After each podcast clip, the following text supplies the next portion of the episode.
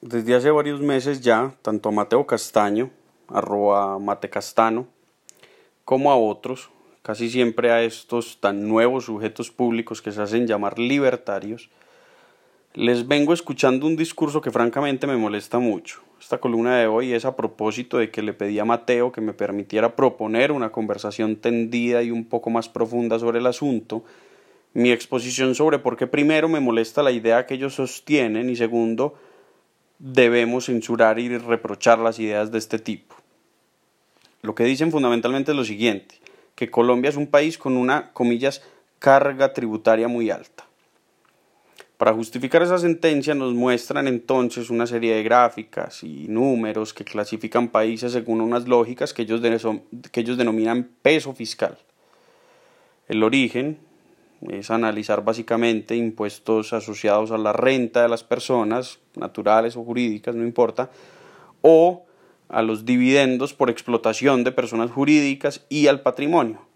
Eso es lo que dicen someramente. Vamos a ver, en primer lugar, lo que dicen sufre como casi todo de las tan maravillosas patologías del lenguaje.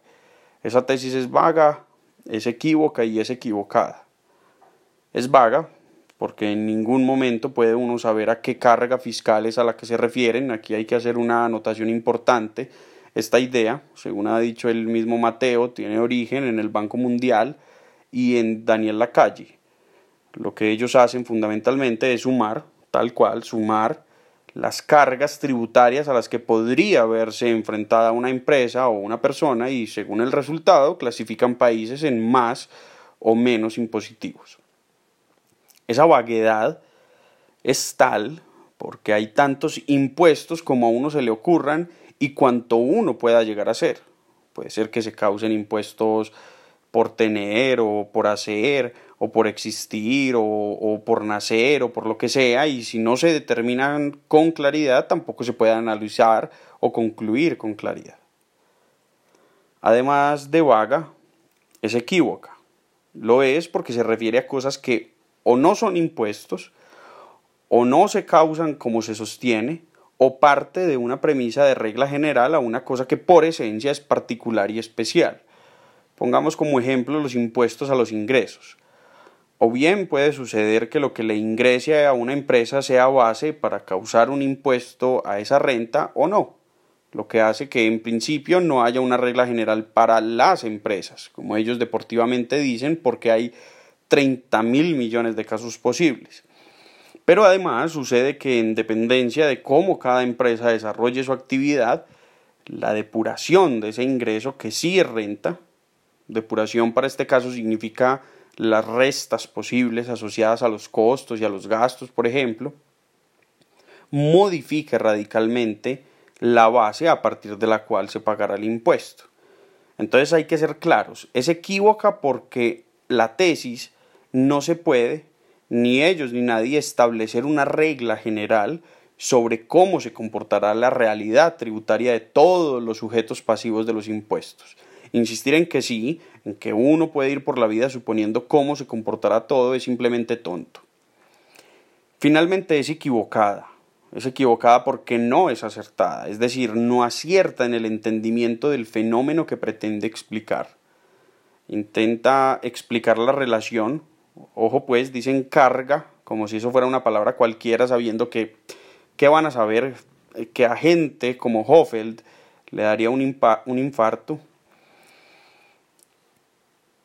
Intenta explicar, decía, la relación de la gente con los impuestos, como si fuera una relación de acumulación de cosas. Usted va haciendo negocios y va recogiendo deudas con el Estado. ¿De dónde, ¿De dónde sacan esa lógica, por Dios? Es equivocada porque no aciertan ni en el entendimiento de qué es una empresa, ni qué es el Estado, ni de qué es un impuesto. Entonces sí, me molesta porque es una tesis vaga, equívoca y equivocada, pero como prometí, además de que me molesta, genuinamente creo que debe ser censurada por lo siguiente.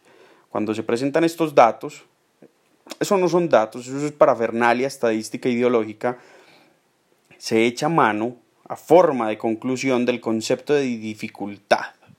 Concluyen que si tal carga que señalan es alta, entonces hacer empresa es más o menos difícil. Eso es muy peligroso y muy dañino para una sociedad.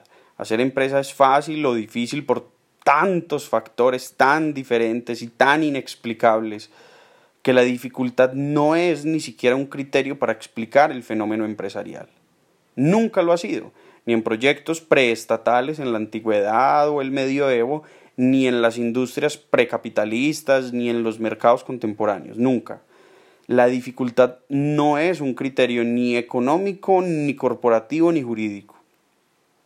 La dificultad es un criterio psicológico, de qué efecto tiene sobre una persona real algún fenómeno de la realidad, y eso es una cosa muy distinta. Si quieren hablar de eso, está muy bien, pero no nos imponga que entendamos los fenómenos sociales y estatales, ni los problemas económicos de un país, y menos nuestros amados impuestos, a través de un lente psicológico. Si quieren entender ese fenómeno, lean mi anterior columna. Permitir que estas ideas calen, porque sí calan y mucho, es seguir dándole cuerda al error, a la falta de rigor, al chabacanismo intelectual, al anarquismo y a todo aquello que termina por impedir el Estado y la sociedad, y yo nunca estaré de acuerdo con ello.